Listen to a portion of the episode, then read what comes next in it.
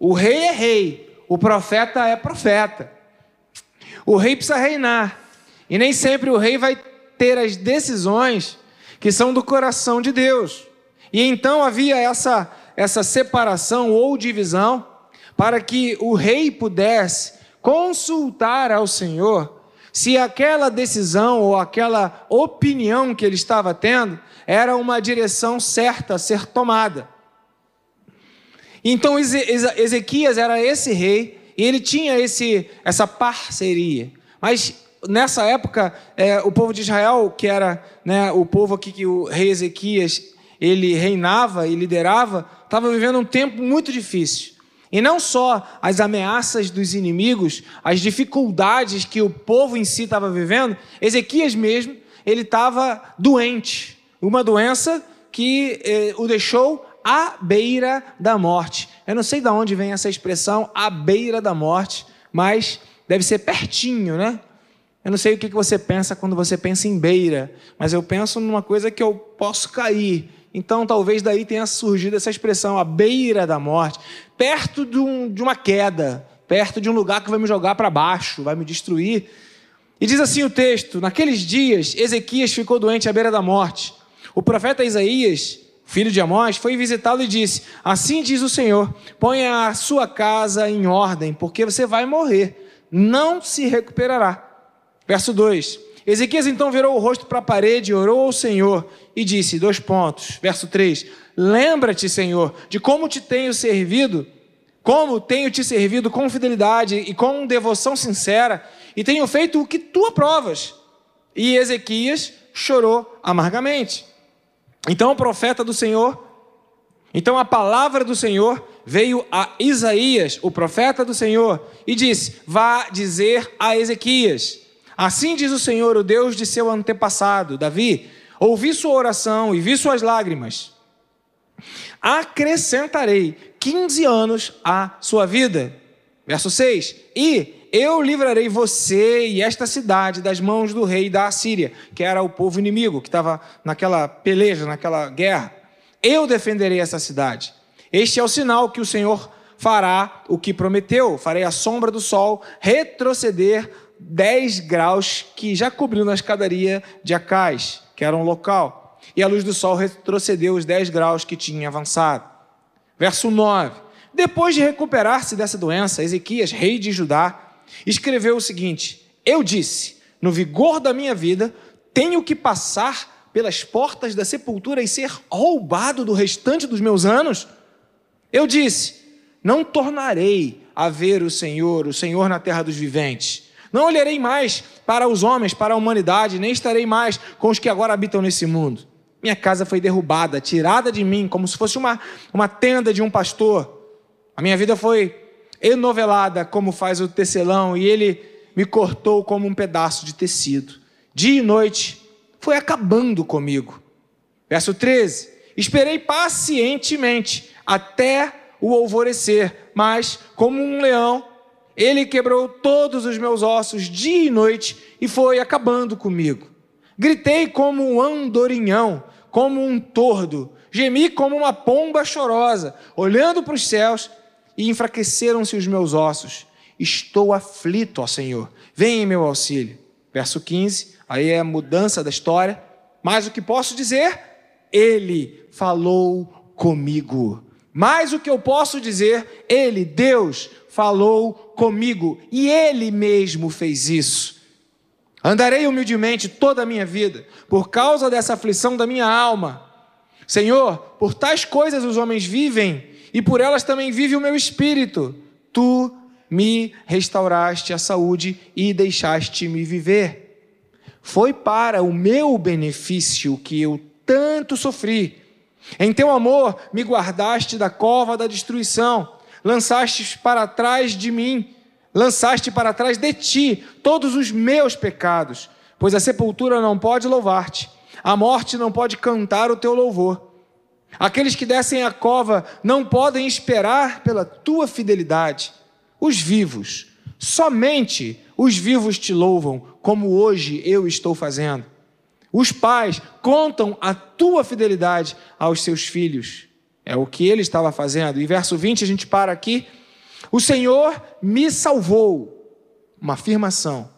Cantaremos com instrumentos de corda todos os dias de nossa vida no templo do Senhor. Amém, queridos? Essa é uma experiência, é um testemunho, é uma situação que aconteceu na vida de Ezequias, rei de Judá, o rei de uma parte do povo de Israel, em um tempo difícil. E diante dessa experiência, a gente pode entender mais ou menos, ou pode vislumbrar como é que Deus age e como são as coisas de Deus em nossas vidas. A gente começa esse texto lendo o versículo 1, fala de uma expectativa de alguém que está doente e que recebe um homem de Deus, né? O que, que você esperaria? Você está doente, você está na tua casa, você está à beira da morte. O que, que você esperaria? Aí vai te visitar o pastor da igreja, vai te visitar a Marise com o pastor Lúcio, com o pastor Anjo, logo os três de uma tacada só. O que, que você espera que vai acontecer que você está doente? Não vamos ficar preocupado com um bolinho nem com um café, né? Vamos lá. Você está preocupado com o quê? Três pastores foram te visitar. Qual é a tua expectativa? Você está doente. Você precisa da ajuda de Deus. Três homens de Deus vão lá, um homem de Deus vai lá. O que, que você espera? Isso aí. Tu espera que vai ter uma solução. E foi o que aconteceu. Bota o versículo 1, por gentileza, que eu estou lendo lá o verso 1. Ó. Naqueles dias Ezequias ficou doente à beira da morte, o profeta, filho de Amós, o profeta Isaías, foi lá visitá-lo, e aí o profeta que foi visitar, dentro dessa expectativa toda que Ezequias estava, falou para Ezequias exatamente o contrário. ah, tu quer ficar vivo? Mas Deus manda eu te dizer que você vai morrer. Deu para tu entender o contexto aqui? Porque às vezes a gente lê a Bíblia de uma forma romântica, como se fosse uma uma história onde todas as coisas dessem certo o tempo todo. E aí você sai da tua casa na expectativa, eu vou na igreja hoje. Hã? Vou na igreja hoje, vou ouvir uma palavra do pastor. Deus vai falar comigo, eu vou sair de lá com toda a minha vida resolvida. Cartão de crédito pago, boleto pago, aluguel pago, doença curada. O meu pé vai até diminuir de tamanho para botar meus sapatos que eu perdi porque meu pé cresceu, né? Gordo, vou emagrecer. Mancha na pele vai sumir. Eu vou sair lá com meus óculos, não vou precisar mais. Eu vou enxergar de novo. Eu vou para a igreja. Vai tudo acontecer lá de bom. Aí, Aí você chega aqui, o pastor fala, não vai acontecer nada que você veio esperando. Que, qual, qual, a tua, qual é a tua é, resposta imediata de coração ou de mente? Eu vou embora. Mas o, o, o Ezequias estava em casa, doente, não podia nem ir embora, né? Antigamente a gente usava uma brincadeira, que era o cúmulo da rebeldia. Algumas pessoas é, mais velhas lembram desse, dessa história, né? Era comer batom para passar na boca do estômago. Quem lembra disso? né? E o cúmulo da rebeldia era fugir de casa, mesmo você morando sozinho, né? Então Ezequias ele talvez quisesse sair de casa, mas ele falou: "Não tenho como, é aqui que eu moro". Deve ter havido ali um clima, um climão. Poxa, eu estou esperando o homem de Deus, o homem de Deus vem e fala para mim que eu vou morrer. Aí o cara entrou numa crise. Quais expectativas são frustradas quando você está diante de um homem de Deus, de uma mulher de Deus, de uma pessoa de Deus, e você tem o desejo de coisas boas e de Deus que aconteçam na sua vida, e isso não acontece. A Bíblia já nos previne contra esse tipo de, de situação. Ela já diz pra gente que a vida, ela não é tão cor-de-rosa como a gente gostaria, eu brinco aqui, né? Ela não é tão mundo de Alice assim, só a Alice pode viver no mundo de Alice. A Alice Diaconisa está trabalhando hoje, de plantão. Então, quais expectativas que você tem a expectativa de Ezequias foi totalmente quebrada. O cara já estava doente, o cara já estava mal, o cara estava na pior, o cara estava sofrendo. E ele ainda ouve uma palavra terrível: você vai morrer. Mas quem disse isso foi o profeta. E aí tem a resposta dele a tudo isso, né? O versículo 2, pode colocar lá, por favor, irmã senhora Ana. Então Ezequias, ele tá, eu imagino que ele estava virado para Isaías, né? Aí ouviu: "Você vai morrer". Aí ele: "Hã?" Aí virou o rosto para a parede.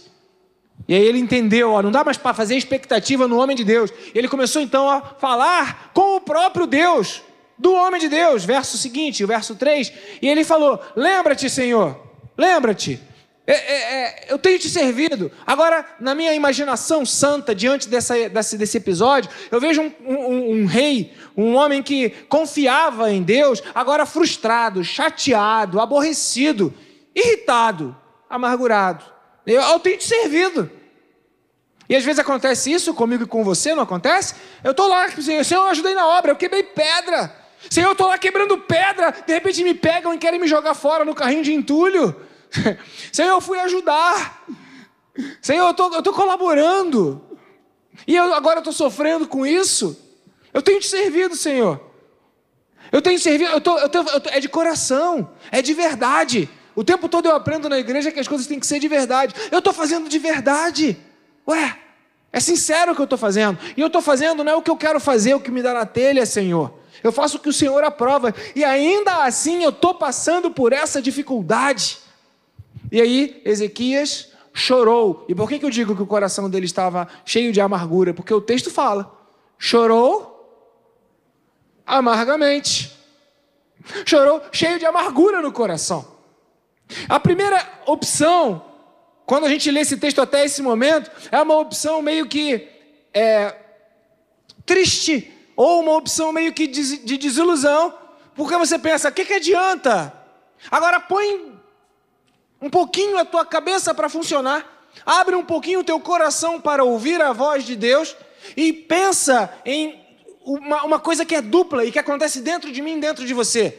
Nós somos seres naturais, pensantes, racionais, humanos e vivemos neste mundo. E temos as, as expectativas que são colocadas para nós como expectativas.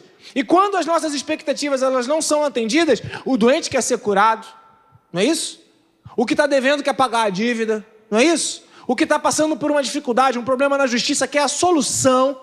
Nós queremos respostas, queremos saídas, Queremos solução. E quando as coisas não acontecem do jeito que a gente quer, no tempo que a gente quer e da maneira que a gente quer, a gente fica o quê? Frustrado. É a nossa humanidade gritando. É a humanidade gritando quando você vem é, diante de Deus ou diante da igreja, né? A igreja é tão mal falada, então parabéns a você que veio no culto da igreja hoje. Que bom que você veio. É, aleluia. Porque o que tem de propaganda negativa da igreja como se fosse o pior lugar da face da terra. Mas é o único lugar do universo que se fala de vida e vida eterna. Né? Se você está doente, você vai no médico. Se está com um problema psicológico, você vai no psicólogo. Se está com um problema de doença, né? você se cura, se trata. Tem até uns camaradas aqui que tratam de quem não está conseguindo mexer as partes do corpo, faz fisioterapia, não é isso? Né? Mas onde é que quem vai cuidar da tua vida eterna? Onde é que tem? Qual o especialista de vida eterna? E porque não há essa, essa credulidade, a igreja foi desvalorizada, você está aqui, graças a Deus por isso, mas você vem, como Isaías ou, é, foi até o rei Ezequias, ou como Ezequias tinha essa expectativa e chega a frustração. Então eu quero dizer para você o seguinte: é natural você ficar frustrado com Deus e com as coisas de Deus. É natural. A nossa natureza é assim. A gente fica frustrado com as coisas de Deus e fica frustrado com os homens e mulheres de Deus, é natural. Pois aí é que está o, o lance, aí é que está a virada do jogo. Não estamos falando de algo natural, estamos tratando de algo sobrenatural, estamos falando das coisas espirituais que vêm de Deus, não podem ser compreendidas, dissecadas de alguma forma, né? Elas não conseguem ser formatadas para que a nossa compreensão ela alcance em sua plenitude. Ou você crê e vê a glória de Deus, ou simplesmente você racionaliza e fica lutando, e fica desconfiando, e fica se aborrecendo, e fica frustrado continuamente. A frustração é natural, e diante dessa frustração, Ezequias então ele vira o rosto para a parede, ele se fecha de pessoas, ele se isola da, da, da, do relacionamento, porque parece um contraponto numa época com tantas redes sociais, tanta gente isolada. Não é isso? É o que está acontecendo. Tem quantas redes sociais agora aí? Tantas, né? Mas tanta gente solitária, sozinha, isolada. Gente frustrada, isolada. Ezequias entrou nessa. E Isaías fez o quê? Isaías era profeta. O que, que o profeta faz? O profeta fala aquilo que Deus mandou falar. E aí é uma crise que eu, enquanto pastor, tenho continuamente. Eu tenho, estou falando de mim, não sei os outros pastores, mas é uma crise minha, porque quando você fala algo profético, e esse algo profético, o que vem de Deus, ele não agrada o ouvinte, porque o que é profético nem sempre é solidário. O que é profético nem sempre é bom de ouvir. O que é profético nem sempre vai agradar aos ouvidos ou vai atender às expectativas. E então, quando você é profético, você fala o que Deus mandou falar. Agora, daí, se vai agradar o ouvinte, se vai é, justificar aquela pessoa continuar te ouvindo, se vai é, representar uma solidariedade, uma parceria, uma, né, uma, uma um conjunto, é, universo de, de aproximar, aí já é outra história. Porque nem sempre o que Deus fala é o que nós estamos querendo ouvir. E aí, mais uma vez, a incredulidade ela afasta nosso coração de querer ouvir as coisas que são necessárias, mas nós não queremos ouvir. Por quê? Porque você aí tem vários nomes para poder descredenciar a voz de Deus. É falta de educação, é falta de solidariedade, é preconceito, é exclusão, é, o quê? Tem tanto nome, né? É discurso de, de não sei o quê, tanto nome que se dá. Isso acontece dentro da igreja, isso acontece entre os crentes quando você fala algo que não é aquilo que a pessoa esperava. Por quê? Porque a pessoa tem sonhos, tem projetos, tem desejos, tem vontades, tem expectativas como Ezequias tinha. E essas expectativas frustradas, elas deixam a pessoa aborrecida, chateada, desanimada. Agora, o que muita gente não faz, e Ezequias fez, e que muita gente não faz, e que Isaías fez, forem ouvir a Deus como o único que tem a resposta e a saída. Ezequias ouviu a voz de Deus e foi buscar a misericórdia de Deus. Ezequias ouviu o que Deus falou e ele entendeu: olha, não era o que eu queria ouvir. Senhor, tem misericórdia da minha vida. Senhor, tem misericórdia da minha vida. Senhor, tem misericórdia da minha vida. Ele chorou diante de Deus. E Isaías era aquele camarada que agora há pouco tinha ido lá e falou: olha, Deus manda te dizer, você vai morrer. Se você ler esse mesmo texto que também aparece lá em 2 Reis, você vai ver que quando Isaías estava no palácio, no pátio do palácio, tipo, já estava longe dos aposentos de onde estava Ezequias, né? Estava distante, mas ainda dentro ali daquela, daquela, da casa do palácio onde Ezequias estava. Ele estava indo embora. Deus falou com ele. E Isaías então ele virou o caminho, mudou e voltou para dizer para Ezequias: mudou. Agora tu pensa na cabeça de Isaías. Acabei de dizer para uma pessoa que ela vai morrer, agora eu tenho que voltar e dizer: não, não vai morrer mais não, vai viver 15 anos a mais. que doideira! Quanta gente orgulhosa no meio do caminho não teria condição de voltar. Isaías voltou para falar aquilo que era de Deus. Quanta gente medrosa não falaria a voz de Deus porque desagrada quem está ouvindo. Isaías foi fiel. Quanta gente que orgulhosa, Deus mudou, agora eu não vou mudar também não, porque eu já falei, ah, Deus, eu não quero falar toda hora, eu digo uma coisa, já disse, o que, que vão pensar de mim? Porque eu dei uma palavra, agora o Senhor mudou e eu vou ser fiel ao Senhor e vão achar que eu estou maluco. Isaías nem teve preocupação, ele voltou e liberou a palavra do Senhor de novo. Por quê? Porque a preocupação do profeta de Deus deve ser falar aquilo que Deus mandou falar. Por outro lado, Ezequias, que estava chateado, aborrecido, frustrado, ao invés de dar ataque de pelanca, ao invés de decepcionar-se com Deus, ele foi buscar ajuda em Deus, porque já a expectativa dele no homem não tinha dado certo. A expectativa no profeta não funcionou. Ele teve a reação natural. Ele falou para Deus como ele era importante, como ele era bom, como ele podia servir, desculpa, como ele estava servindo. Fez o relatório: eu tenho te servido, eu estou fazendo as coisas, eu sou bonzinho, eu sirvo ao Senhor, eu tenho feito a escolha de acordo com a tua vontade. Né? A gente muda um pouco, mas a gente faz a mesma coisa. Senhor, eu fui na igreja domingo, Senhor, eu li a Bíblia, Senhor, eu ouvi até uma mensagem. Ah, Deus, eu todo dia de manhã eu faço uma oração, né? É, é, Aí quando a coisa ruim acontece, você vai e joga isso para Deus e vem natural fazermos assim. Mas qual foi a posição de Ezequias? Ele orou e falou com Deus. Em 2 Reis, capítulo 20, versículo 4 e 5, fala que Isaías estava lá longe. E depois Isaías ouviu a voz de Deus porque mudou. Então a primeira coisa que eu quero dizer para você é que o Deus a quem você serve, o Deus que você crê, ele tem poder de mudar a tua história. Ele tem poder de alterar decretos e palavras que ele mesmo disse que seriam sobre a tua vida. Deus tem esse poder. Deus pode mudar a, a história da nossa vida. Não é porque Deus te falou uma coisa que ele não vai mudar o que ele falou a teu respeito. É E eu, eu costumo dizer que a gente é crente safado, né? Claro, fazendo referência ao navio, que quando ele está manobrando, ele para no cais, atraca, aí tem ali aquele, aquele pitocozinho, aí o marinheiro pergunta, e aí? Não, tá safo, o navio tá safado, tá safado. É, o navio safado é o navio preso, é o navio né, bem guardado, é o navio seguro, é o navio protegido. Então é tudo crente safado porque nós somos presos, guardados e protegidos, né?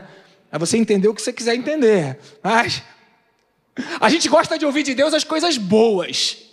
Deus fala as coisas boas. Ai, legal.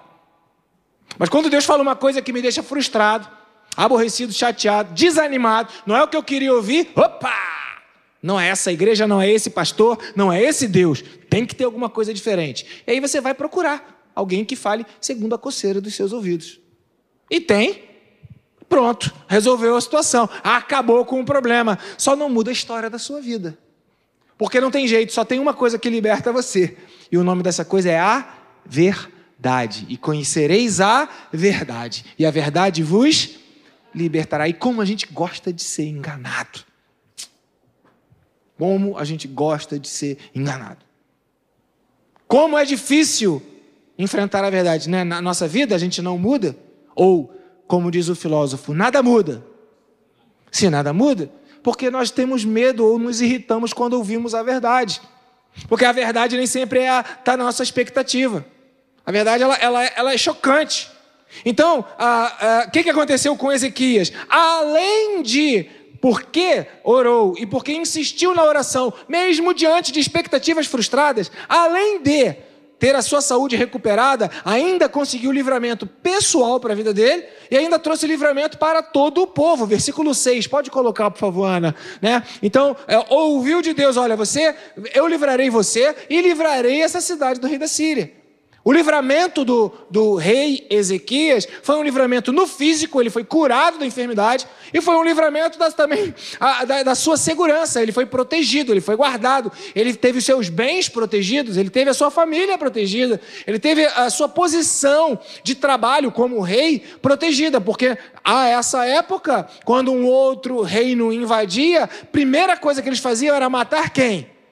O rei e depois escravizar o povo. Então, por causa da posição de Ezequias, ele mudou a história dele, tanto no físico quanto no, na profissão, quanto também mudou a história do povo que estava no entorno. A verdade é poderosa. A verdade ela liberta a gente. O problema é que nós estamos mais apegados à solidariedade do que à verdade. E óbvio, eu não estou dizendo para você não ser solidário, não ser parceiro, não ser amigo.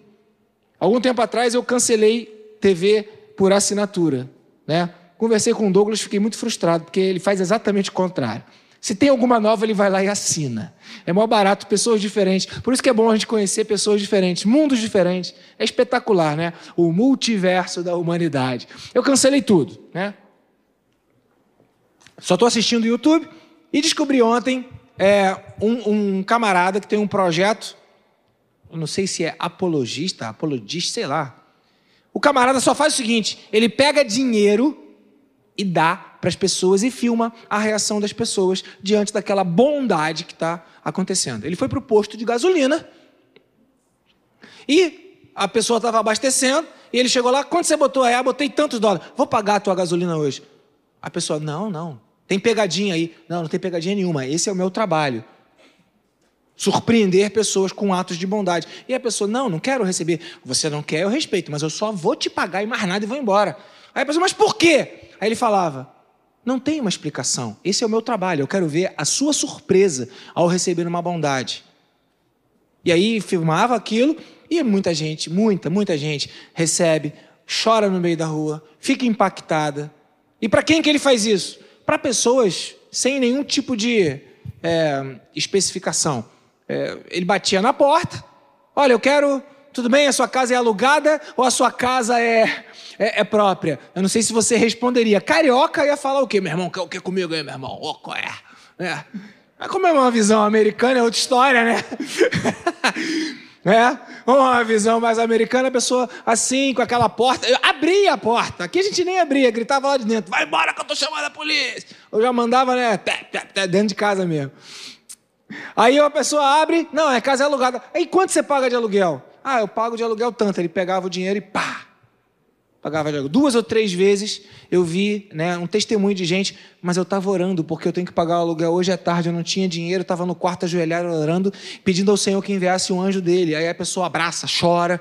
E ele sendo resposta de oração, porque estava fazendo a bondade de Deus sem nenhum tipo de é, é, expectativa em troca. O nosso grande problema é que nós buscamos a Deus pela expectativa do quê?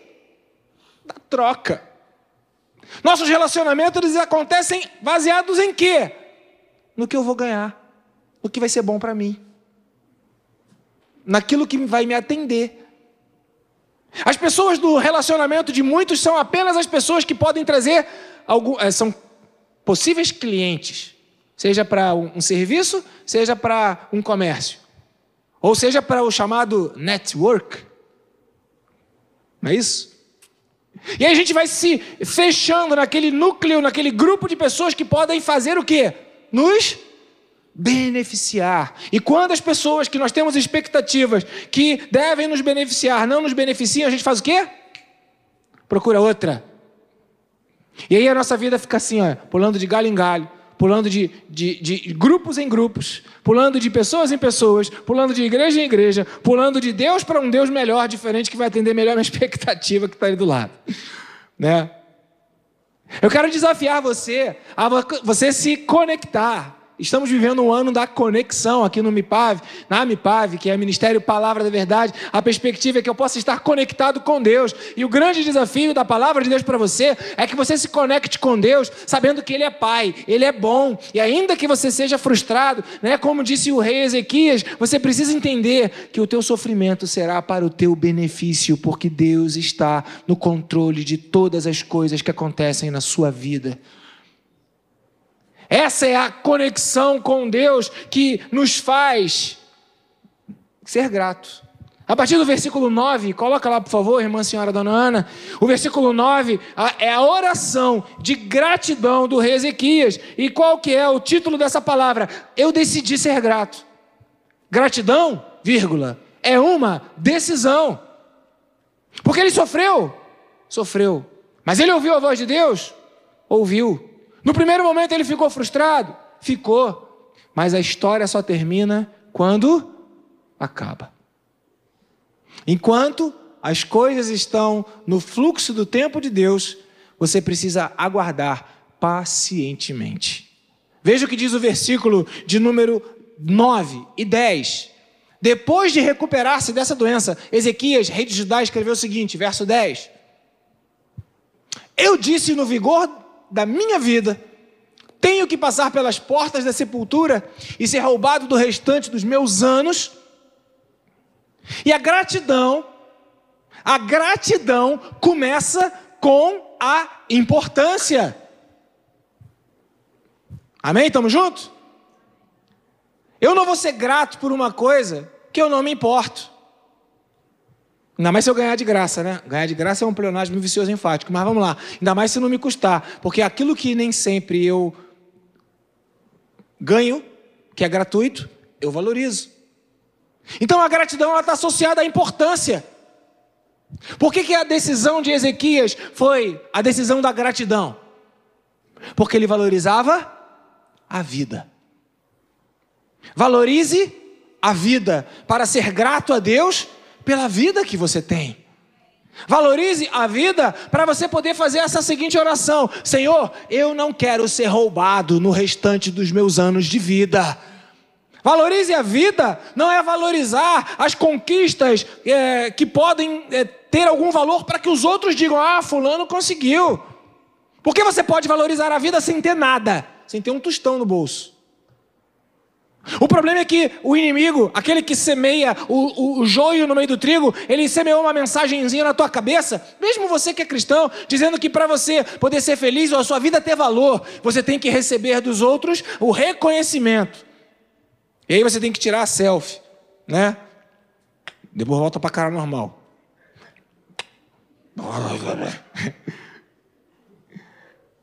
A valorização da vida não está no que os outros dizem que a tua vida vale. A grande tragédia é acreditar que a sua vida só vai ter valor quando os outros valorizam a sua vida. Isso significa que você vai viver em função dos outros.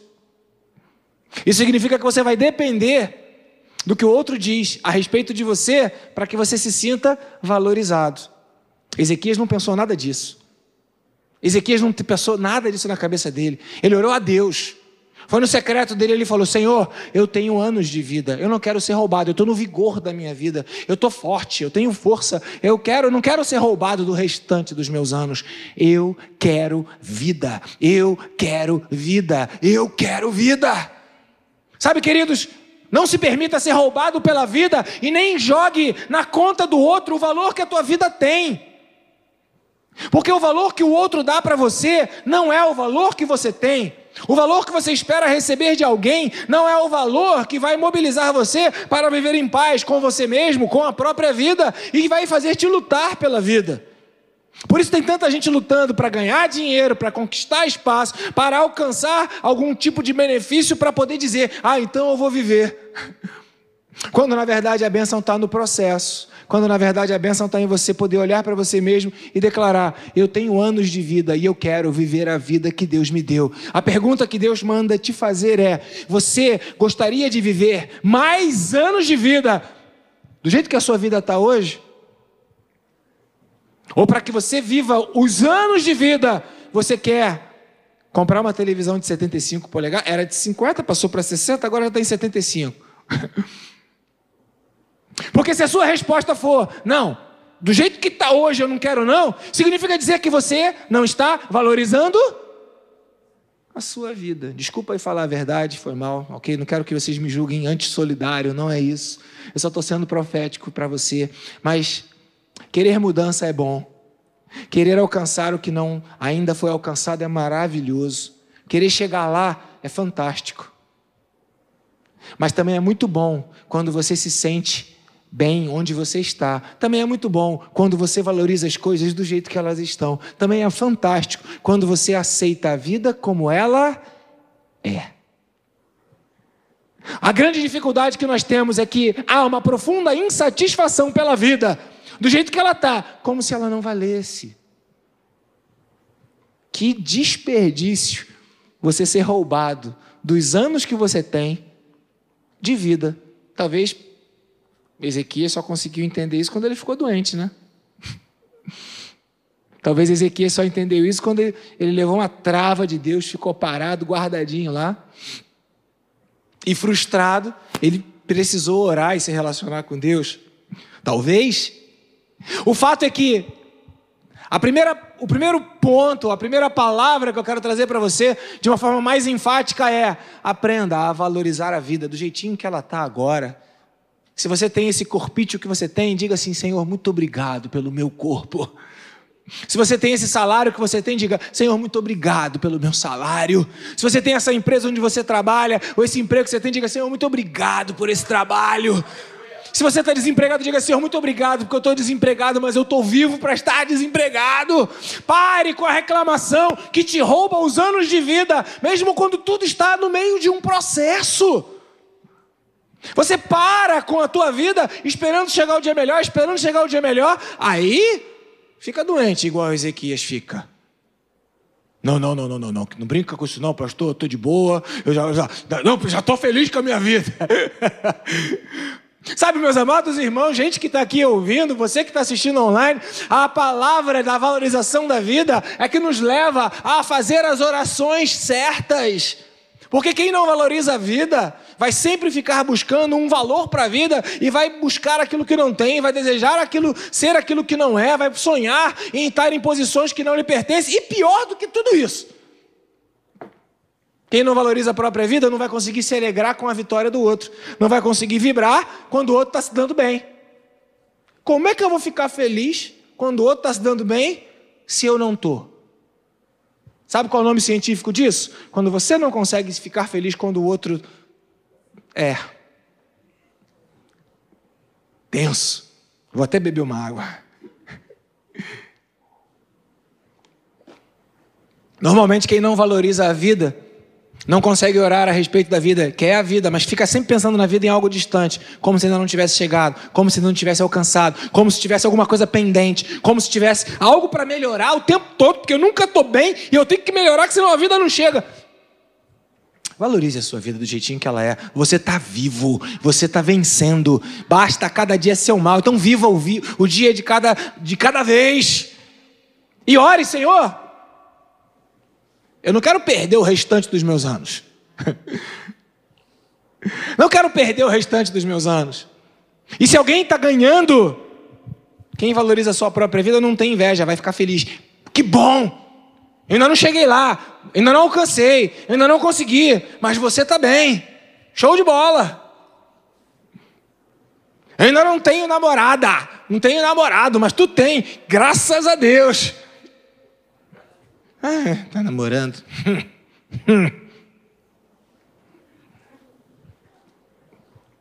Não comprei carro ainda, mas você comprou. É automático ou é mecânico? Ah, é mecânico. Ah.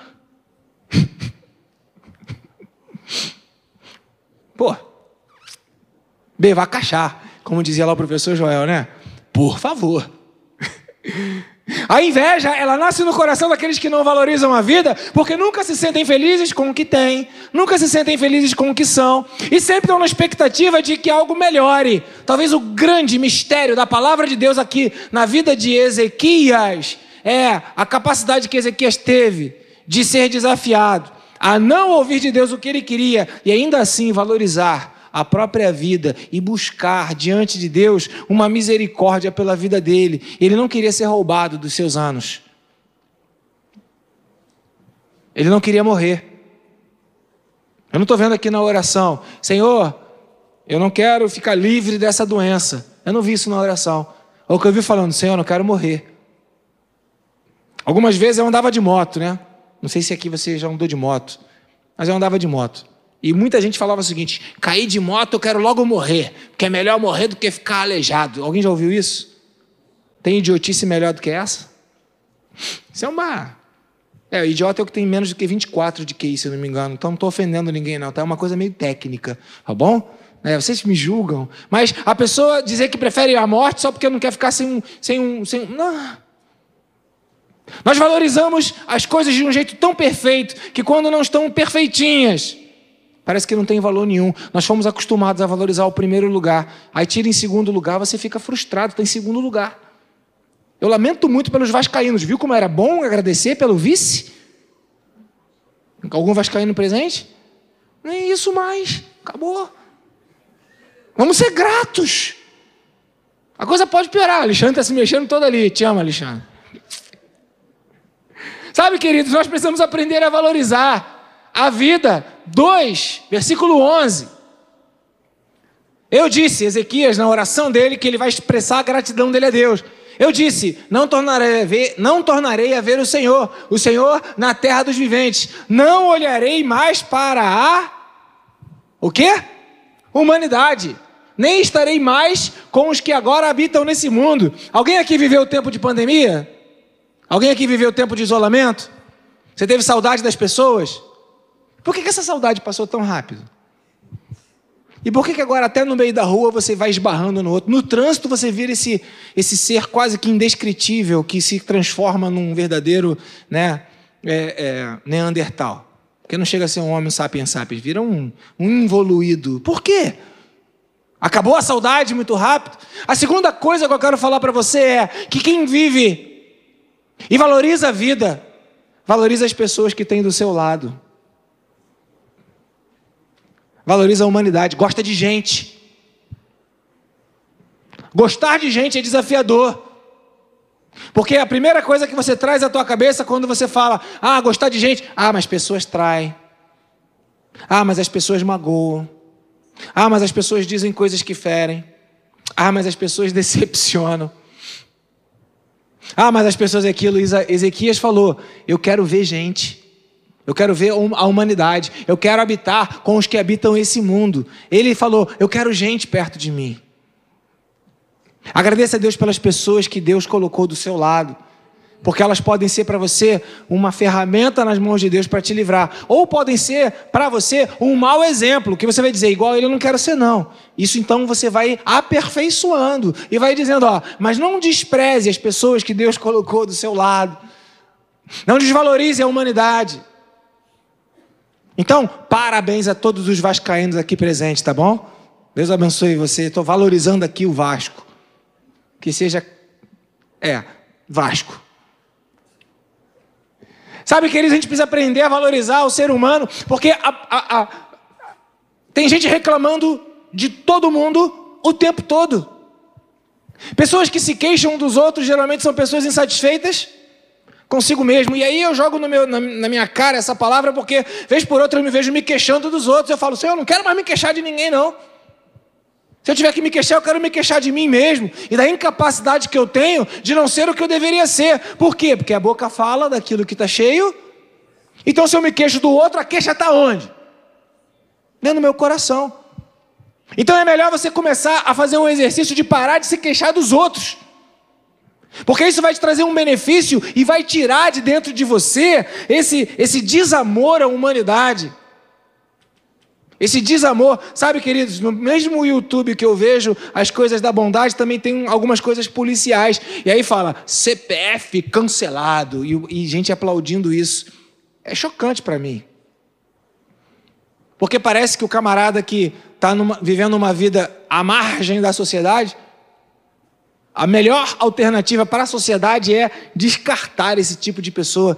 Que saída mais medíocre para admitir, para a sociedade admitir a sua falência, a sua incapacidade de recuperar pessoas que foram destruídas. Mas quem destruiu? Para que elas ficassem destruídas? A sociedade, porque a família é sociedade, os amigos são sociedade, o bairro onde as pessoas moram é sociedade. Então a incapacidade de gerar uma solução faz mata esse infeliz. Bandido bom é bandido morto. Isso é uma, uma falta de reconhecimento daquilo que é, é danoso a si mesmo. E é como nós, quando não amamos as pessoas ou quando não valorizamos aqueles que estão do nosso lado, a queixa está dentro de nós, a queixa está dentro do nosso coração. A insatisfação precisa ser. É você que precisa se livrar dela.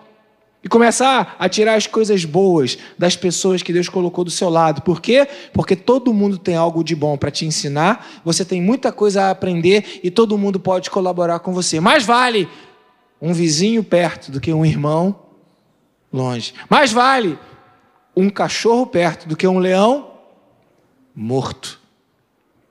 Precisamos aprender a valorizar aqueles que Deus colocou no nosso entorno como possibilidades como ferramentas, como é, instrumentos que vão compor a, a, sintonia, a sinfonia da nossa, da nossa música, da nossa vida.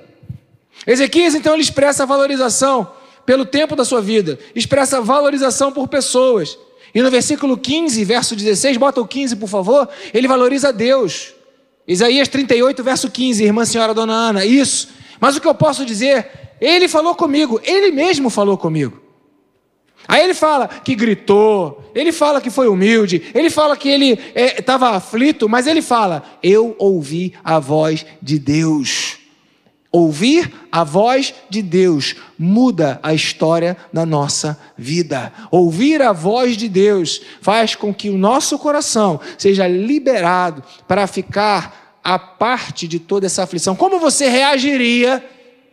Se alguém dissesse para você, tá bom, você não vai morrer agora não, está no vigor da sua vida, qual a sua idade? Vamos lá, 40 anos, idade média, 45, está no vigor da sua vida. Não, não vai morrer agora não, vai morrer com, com 60. Aí você fala, ah, graças a Deus, vou morrer com 60, está longe para chuchu. Quem já tem 60 anos aqui, não precisa levantar, mas, né? Quem está com 60 fala, quero morrer não, não quero, quero não, quero não, não quero não. Quem tem 59, então, fala: Não, tá, tá, não, tá muito jovem. Não é isso? Tu acha que Ezequias ficou 100% feliz de ter ouvido que vai viver mais 15 anos? Ficou sim. Porque ele tinha aprendido a valorizar a vida, ele tinha aprendido a valorizar pessoas. Ele poderia ter começado a reclamar, mas só mais 15? Ah, mas só esse tempo? Porque faz a raciocínio comigo.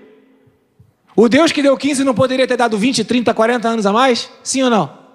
Deus não poderia. Por que, que Deus não quis? E aí tem gente que prefere ficar brigando com Deus, ao invés de aceitar aquilo que Deus lhe oferece como benefício.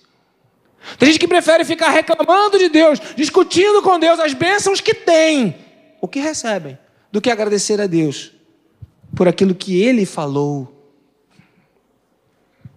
A proposta de Deus para a sua vida nessa noite é que você valorize mais a sua vida, valorize mais as pessoas com quem Deus te permitiu se relacionar e valorize mais aquilo que Deus tem dado para você, aquilo que Deus tem permitido viver. Uma vida de gratidão.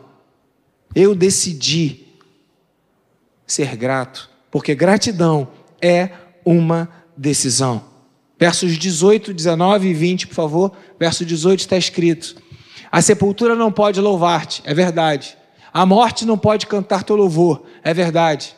Aqueles que descem a cova não podem esperar pela tua fidelidade. Olha a palavra de Ezequias aqui, antes da gente passar por 19, espera só um pouquinho, Ana.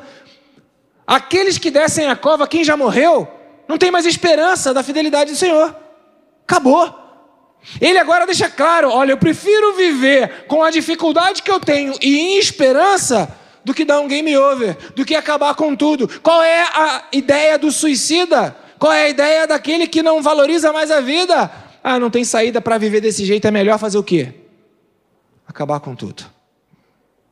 A proposta de Deus para você é que, enquanto você tem vida, que você possa aguardar a fidelidade do Senhor que se levantará sobre você. É melhor ter esperança.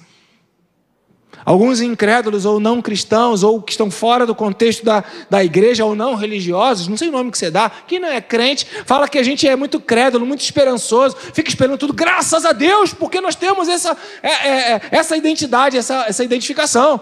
Porque tem coisa mais trágica na vida de alguém que não tem mais esperança de alguém que já não espera mais nada, de alguém que já perdeu a expectativa da fidelidade do Senhor.